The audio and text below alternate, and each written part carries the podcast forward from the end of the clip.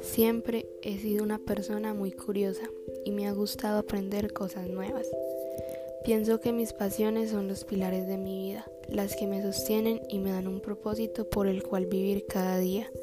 Las cosas que amo me llevan a crecer como persona en muchos ámbitos, desde un punto de vista racional como lo son las ciencias hasta algo tan abstracto como lo son las artes.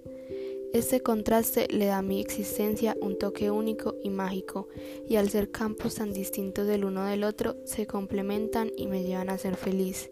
Mis aficiones son las que le dan color a mi vida.